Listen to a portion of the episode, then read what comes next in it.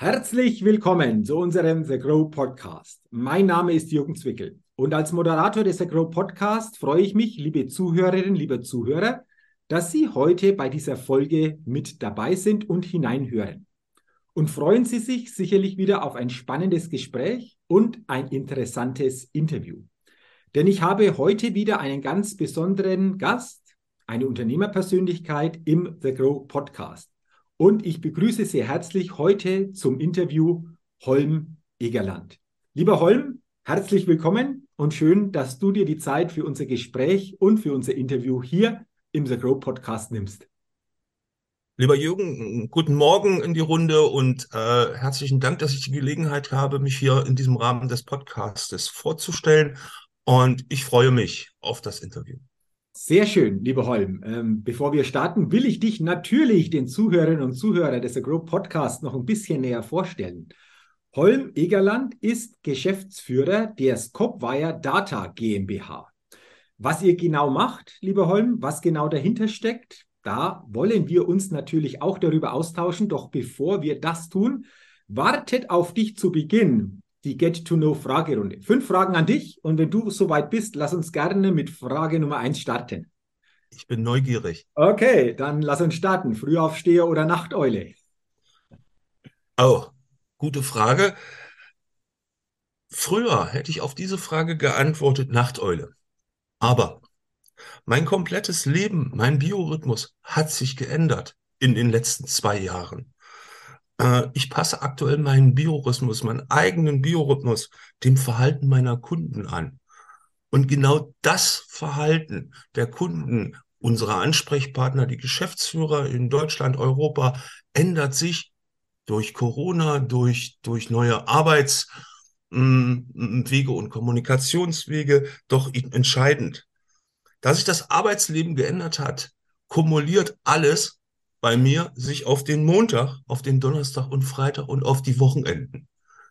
Das heißt, ich passe meinen eigenen Biorhythmus an, gehe dienstags ins Fitnessstudio, gehe dienstags laufen oder mittwochs schwimmen und fokussiere meine Arbeit auf Montag, Donnerstag, wann die Geschäftsführer halt Zeit haben, äh, sag mal, sich mit mir zu unterhalten, beziehungsweise, äh, sag mal, in Projekten sich äh, zu engagieren, doch genau da.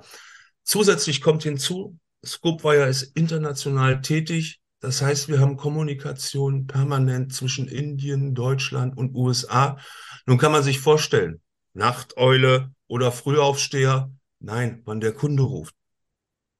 Ja, und wenn du das so schilderst, dann sind ja das immer auch ein bisschen andere Zeitzonen wie hier in, in Deutschland. Also von dem her verschiebt sich das natürlich immer wieder, ja. nachdem was ansteht. Aber schön, dass du einfach auch diese Flexibilität leben kannst, aber immer noch Zeit findest dann auch für andere wichtige Dinge wie Sport beziehungsweise Dinge, die dir gut tun. Wunderbar. Dann haben wir doch die erste Frage gut geklärt. Dann die zweite Frage. Was ist dein Geheimtipp, um auf neue Ideen zu kommen? Ja, inspiriert werde ich eigentlich durch Gespräche mit Freunden, Kunden und Menschen, die mir wichtig sind. Mhm. In der Tat, es gibt Gespräche, die ich führe, die nachhallen oder auch weniger nachhallen. Ähm, das heißt, äh, in der Kommunikation liegt eigentlich der Geheimtipp, zuzuhören, was Menschen bewegt, wo Menschen ihre, ihre Nöte haben oder auch ihre Herausforderungen haben. Und geschäftlich gesehen ist das der einfachste Weg, auf diese, diese, diese Bedürfnisse einzugehen. Kurzum, Geheimtipp, zuhören. Mhm. Gut zuhören, was sich jetzt so einfach anhört, kann aber im täglichen durchaus herausfordernd sein. Bei den vielen Dingen, die natürlich da einfach auch jeden Tag so unterwegs sind, äh, Informationen, Ablenkungen. Aber wenn wir das schaffen, du hast es gerade schön ausgeführt, dann steckt hier einfach auch richtiges Potenzial, auch hinsichtlich neuer Ideen beziehungsweise neuer Möglichkeiten. Wunderbar. Dann sind wir bei Frage Nummer drei und die lautet, wenn du eine Sache in Deutschland ändern könntest, was wäre das? Oh, äh, Geschichte aus meinem Leben dazu, aus meinem täglichen Doing.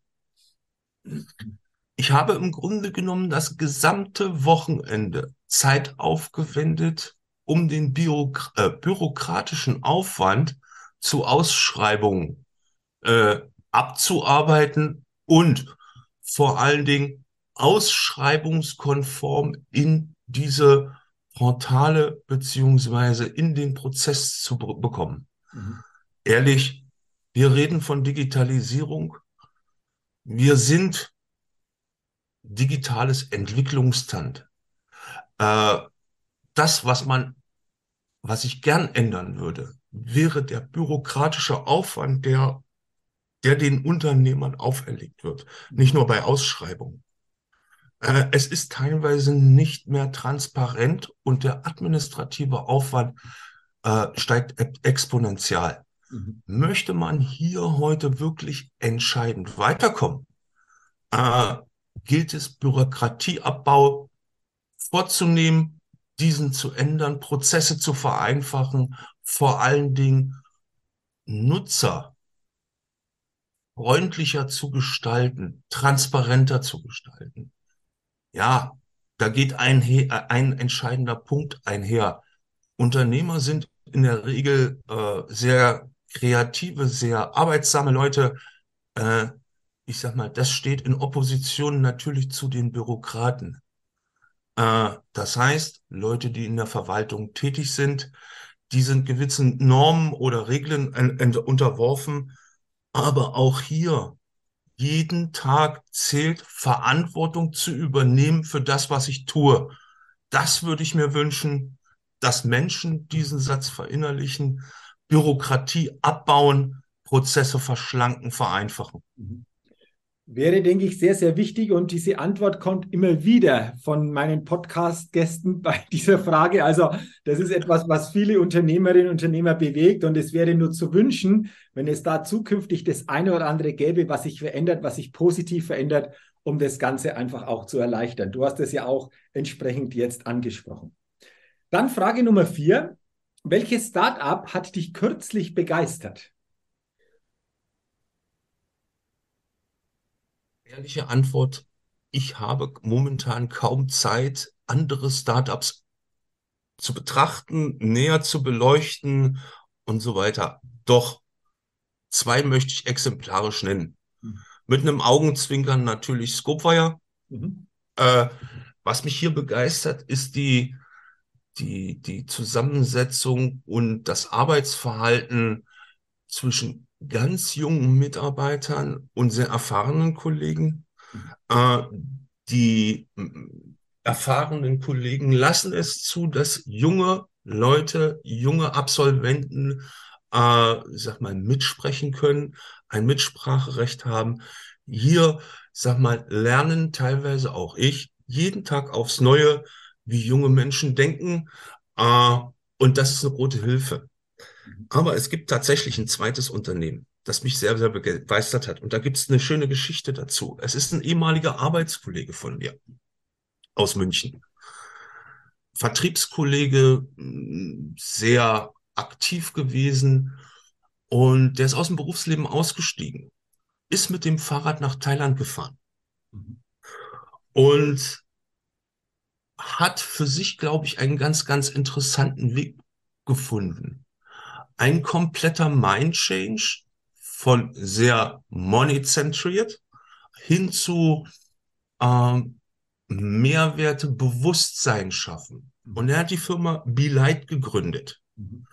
Eine Applikation, eine, eine App äh, erstellt, die im Grunde genommen im Fokus hat Stressabbau für Management. Und tatsächlich äh, dieser Anspruch, das hat mich begeistert. Ich nutze die App selber und äh, daher würde ich ganz gerne hier die Firma Be Light in den Vordergrund stellen und äh, das also anmerkenswert, bemerkenswert zu machen. Okay, eine spannende Geschichte, ähm, was da dahinter steckt. Du hast es gerade kurz ausgeführt, aber finde ich spannend, vor allen Dingen, was dann daraus entstanden ist.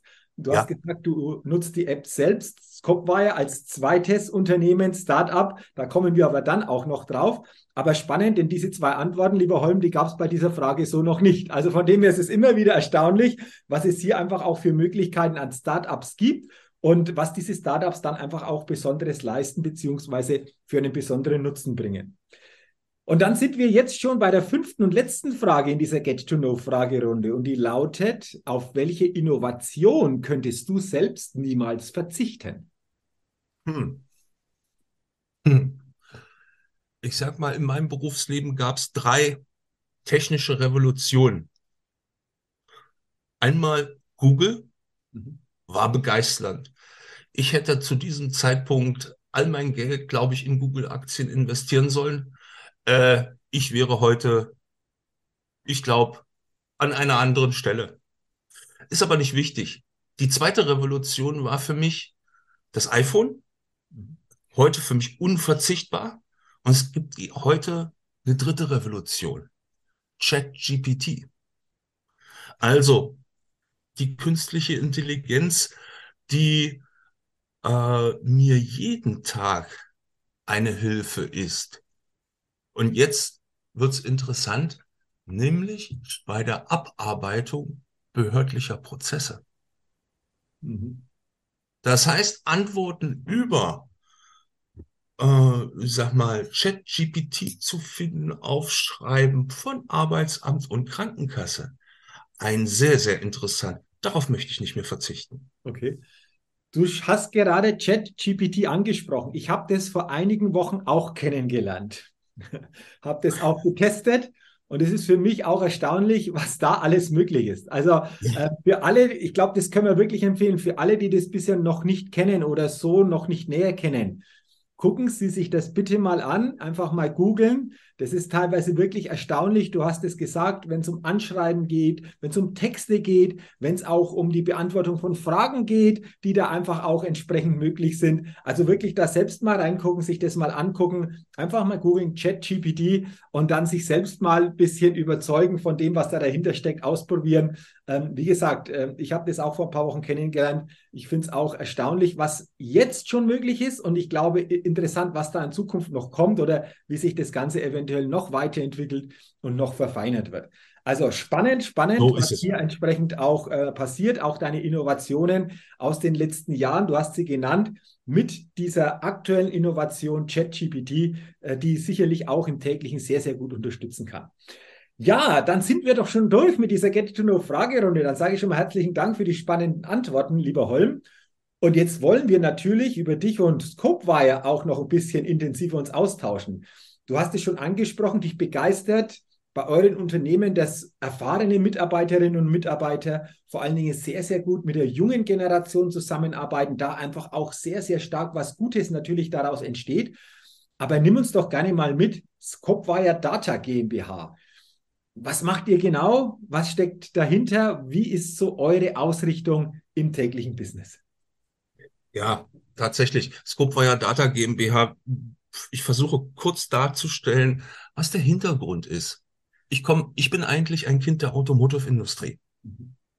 Und ich war weltweit in den großen Projekten unterwegs, ob das jetzt ZKW-Werke in Brasilien sind oder in China, äh, für die großen Tier-One-Player, die man, die man so kennt. Und man kann sicher da, da ich, äh, sein, da, da ich einen IT-Hintergrund habe, dass alle Themen, die ich bearbeitet habe, ob das jetzt Konstruktion ist, Produktion, Administration, immer was mit Daten zu tun hat. Und die Herausforderung war in der Vergangenheit und ist es auch heute mehr denn je, dass wir Daten in unterschiedlichen Quellen haben.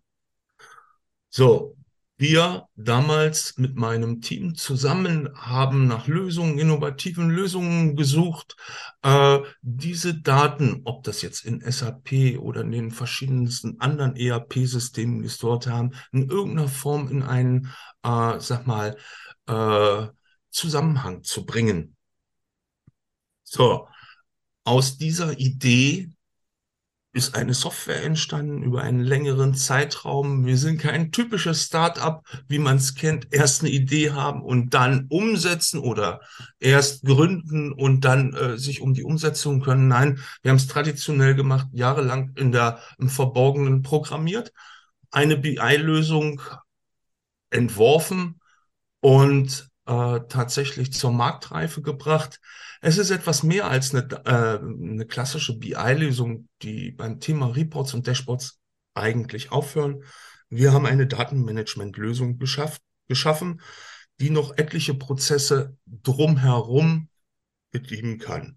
Zum Beispiel Verschlüsselung von Daten, Transfer, äh, Transfer von Daten, Revision und Versionierung von Daten äh, oder auch Datenexerpten, äh, all das, was sich um das Thema Big Data handelt. Mhm.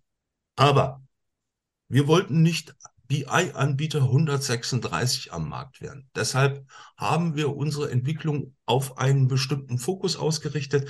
Das ist das Thema Nachhaltigkeit. Das ist das Thema, sag mal, äh, CO2-Einsparung, CO2-Neutralität. Äh, hier wollen wir als Firma, als Unternehmen natürlich einen Beitrag leisten. Und jetzt kommt natürlich die Frage, ein Kind der Automotive äh, wie kommt ein Kind der Automotive äh, zur, zur, zum Thema Nachhaltigkeit? Das, das wäre jetzt nicht äh, spannend, weil, äh, wie gesagt, es ist ja durchaus ein Stück weit, wenn man mal so insgesamt draufblickt, weiter weg. Also das Thema Automobilbranche ist ja immer wieder auch Thema, äh, was kann die Automobilbranche dazu beitragen? Jetzt kommst du aus dieser Branche, aber für dich, für euch ist das Thema Nachhaltigkeit sehr wichtig. Es gibt ja eine spannende Geschichte, wie du da einfach auch viel sensibler zu diesem Thema auch geworden bist. Und die finde ich auch sehr, sehr spannend. Und ich glaube, du erzählst uns die jetzt auch, oder? Sehr, sehr gerne. Tatsächlich, das hat was mit privaten oder mit persönlichen Interessen zu tun. Äh, ich habe mein Studium und äh, äh, auch äh, schon weit vorher sehr, sehr viel mit Segeln verbracht. Äh, ich war und bin Segler, begeisterter Segler. Äh, sag mal, ich bin bisher gesegelt in der Karibik, in der Ostsee, in der Nordsee, äh, sag mal hoch bis Island, äh, durchs Mittelmeer und, und, und. Und äh, eines meiner Träume war, immer mal über den Atlantik zu segeln. Mhm. Und das habe ich mir tatsächlich in einer Pause, äh, sag mal, auch äh, mir selber gegönnt, zur Ruhe zu kommen. Und ab dem Start Gran Canaria, Teneriffa, äh, zwei Tage in Richtung Karibik unterwegs, sind wir Schlage, äh, sage und schreibe fast zwei Tage durch einen Plastikmüllteppich gesegelt. Mhm. Und das zu sehen, das zu erleben, äh, das löst in einem was aus. A, sag mal die Frage, wenn wir so weitermachen, dass wir wahrscheinlich mehr Plastik in den Weltmeeren haben 2050 als Fisch. Und da ich selber Vater, Familienvater bin, zwei Kinder habe, das möchte ich meiner, meiner eigenen, mein, meinen eigenen Kindern nicht mit hinterlassen. Hier gibt es einen Ansatzpunkt und hier müssen wir unbedingt was tun. Mhm. Äh, wir müssen auch hinterfragen, wie unsere internen Strukturen sind. Äh, ein klassisches Beispiel, wir, wir zahlen so viel Geld für, für das duale System. Äh, wir können es heute nicht ausschließen, dass aus geschäftlichen Gründen sowas nach Afrika gelandet, verkauft wird, in der Hoffnung, dass es wirklich entsorgt wird. Nein, es wandert dort in die Flüsse oder in die Meere und äh, treibt in großen Plastikteppichen auf dem, auf den Meeren rum. Äh, man sollte das wirklich mal sehen. Mhm. Und dann kommt man auch zu dem Punkt, selber für sich selber umzudenken. Und der Rest der Geschichte ist relativ einfach. Äh, Gleichgesinnte zu finden, äh, war dort nicht äh, allzu schwer. Äh, ich habe im Management-Team sehr, sehr engagierte Menschen, äh, sag mal, Wegbegleiter gefunden, die den Weg Scopewire mit mir gegangen sind. Und tatsächlich, wir werden da in diese Richtung weiter aktiv werden. Wir werden Services, cloud-basierte Services, äh, fokussiert auf das Lieferketten-Sorgfaltspflichtengesetz, das ab dem 01.01.2023 aktiv wird oder scharf geschaltet ist und auf das Thema Nachhaltigkeitsreporting, äh, sag mal, hier unsere äh, Services anbieten. Einige Kunden sind den Weg bereits mitgegangen, aber äh, es ist ein langer Weg, es ist ein steiniger Weg. Das hat was mit Umdenken, Umdenkensprozessen zu tun. Äh, ja, auf diesem Weg sind wir. Mhm, okay, also auch eine, eine spannende ähm, Geschichte, vor allen Dingen ein spannendes Erlebnis. Du hast es schon angesprochen. In dem Moment wissen wir natürlich, und das kriegen wir immer wieder mit, dass einfach auch in den Weltmeeren sehr viel natürlich von Plastikmüll hier einfach sich ähm, ja ein Stück weit einfach auch findet. Aber das selbst zu erleben, du hast gesagt, zwei Tage fast einfach nur durch diesen Müll da durchzusegeln. Ich glaube, das macht natürlich nochmal etwas ganz anderes. Da kommt wirklich dann dieses Engagement nochmal stärker zum Tragen. Du hast es erwähnt, da in diese Richtung etwas zu machen. Du, ihr macht es mit entsprechend eurer Firma, mit euren Angeboten, die ihr hier schafft. Und du hast schon gesagt, einige Kunden gehen diesen Weg mit. Wie nimmst du es insgesamt wahr, wenn dieses Thema Nachhaltigkeit einfach auch zum Thema wird, zum Beispiel auch in Geschäftskontakten? Wird es dennoch zukünftig immer stärker einfach auch im Bewusstsein, auch in Unternehmen der Fall sein? Oder merkst du, dass das ein oder andere hier einfach auch noch ja, viel, viel stärker in der Umsetzbarkeit möglich ist. Ja, äh, sind sehr interessante Gespräche, die ich mit Geschäftsführern, vor allen Dingen aus dem Mittelstand dazu habe. Äh, Im ersten Moment bedeutet äh, das Thema Nachhaltigkeit einen erhöhten administrativen Aufwand. Mhm. So, und äh, gerade in dieser Zeit die uns, hm, sag mal, doch mit anderen Themen bewegt. Äh, erst Corona, dann Ukraine, Krieg. Äh, hier haben Unternehmer momentan den Fokus nicht unbedingt auf Prio 1, dem Thema Nachhaltigkeit. Ich will das nicht verallgemeinern, aber das ist der Trend, den ich wahrnehme. Äh, tatsächlich, hier kämpfen Unternehmen ums Überleben, um Aufträge. Und da, daher ist es nur zu verständlich, dass aus einer unternehmerischen Sicht der Unternehmer erstmal den, den, den, die erste Priorität Erhalt der Arbeitsplätze hat. Und jetzt kommt das Aber. Wenn wir es schaffen, auch von der politischen Seite den Fokus drauf zu, zu legen, dann wird uns das Thema natürlich die nächsten 10, 20, 30 Jahre verstärkt begleiten.